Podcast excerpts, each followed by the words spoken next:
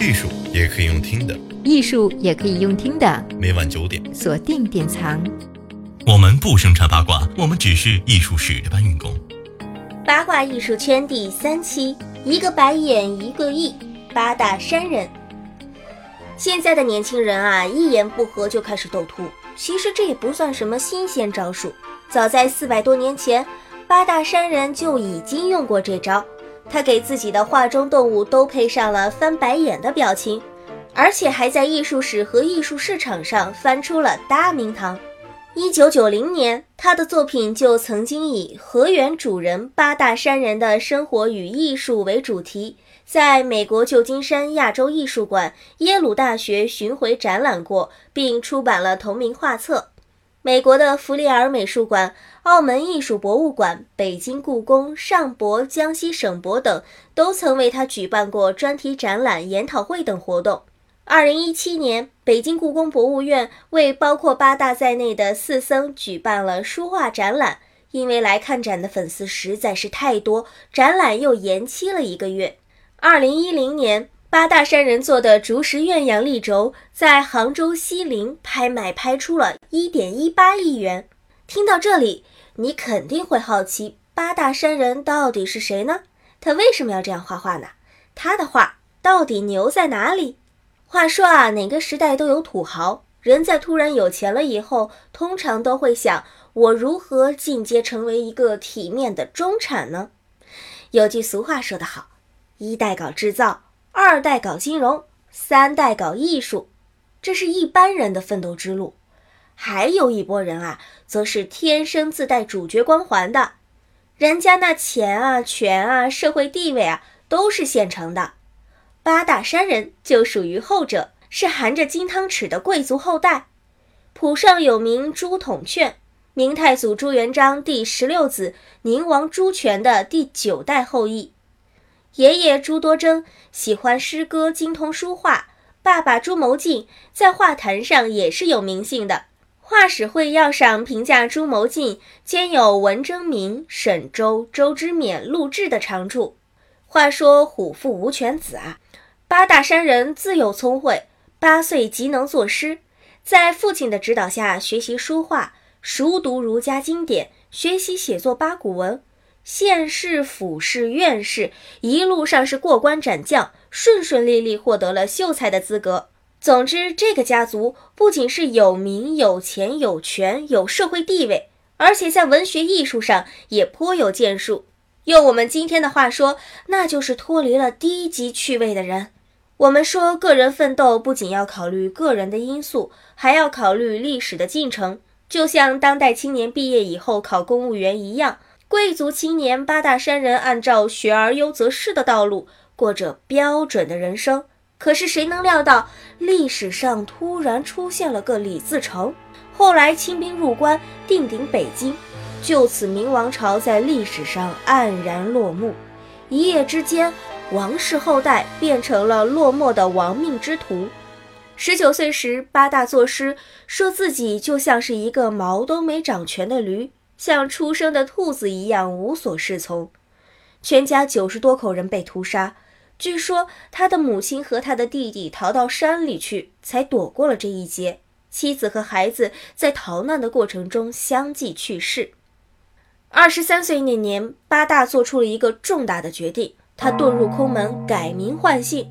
五年后拜师，僧名传启，字法觉，号任安等。八大山人的佛门弟子生涯分为两个阶段，第一阶段是从二十三岁到二十八岁，这段时间他出家的目的是为了逃避满汉民族大矛盾的腥风血雨。第二阶段是从二十八岁到五十五岁，他在经历了一段精神上极度痛苦的矛盾斗争之后，才正式皈依佛教。这一时期的八大表面上是吃斋念佛、传播佛教，岁月静好，可是内心里却是暗潮汹涌。他不甘啊，他郁闷啊，他看不惯眼前的一切。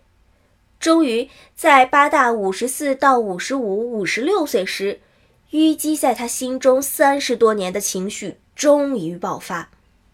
淤积在他心中三十多年的情绪终于爆发。他忽然仰天大笑，忽然又嚎啕大哭数日。在某一天晚上，他撕碎了自己的僧袍，一把火烧掉了衣服，暴走回老家南昌，然后一个人疯疯癫癫、喜怒无常地在街头上徘徊，直到一年之后被侄儿认出，接回家中医治，精神状态才渐趋平稳。不过，这种国仇家恨之事，又哪能是说放下就放下的？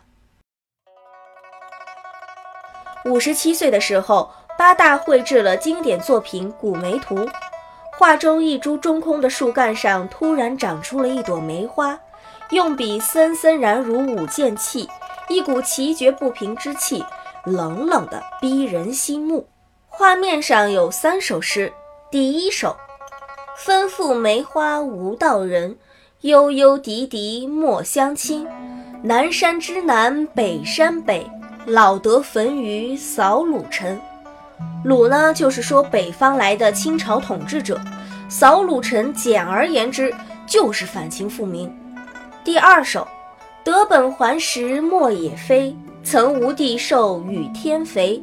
梅花画里丝丝消，和尚如何如采薇。这首诗中运用了郑思肖的梗。郑思肖是南宋诗人画家，南宋灭亡后。他不屈服于蒙元的统治，自称孤臣，更因萧是宋朝国姓赵的一部分而改名思萧。他的字号义翁和索南也都寓意怀念赵宋的意思。八大山人在诗里用到这个梗，用意也很明显。我乃明王贵族，又岂能屈服于你们清朝满人？夫婿书如昨，何为不敌床？如花与剑气，爱马作商量，苦泪交千点，青春世事亡。曾云五桥外，更买墨花妆。这首诗里面说的也更直白了，如花与剑气，苦泪交千点，痛失家国的宣泄再清楚不过。不过这次转变倒是促使八大成为一个伟大的画家。他在五十九岁前后，正式以八大山人为号。关于这个称号含义啊，有很多种解释。最常见的是认为这四个字竖排放在一起，恰好是哭之笑之，借此抒发家国之痛。还有一种解读说是去掉了猪字部分的牛，去掉了搭字部分的耳，拆成了八大，给自己取名八大山人。牛耳在中国古代汉语里的意思是执掌政权的人。你把我的江山拿走了，也就是拿走了我的权利。于是朱耷就变成了八大，成功进化为八大的这位明皇遗族，此后开始抛僧还俗，留起长发，娶老婆，卖画为生，直到八十岁去世。这一时段也是八大艺术上的全盛时期。难道就因为身世悲惨会翻白眼就能成为一位伟大的艺术家吗？这个世界上的奇人异事也多了去了。那八大的艺术成就到底高在哪里呢？下一期我们将进一步解析八大的作品，并静观其在拍卖市场上的表现。艺术也可以用听的，艺术也可以用听的。每晚九点，锁定典藏。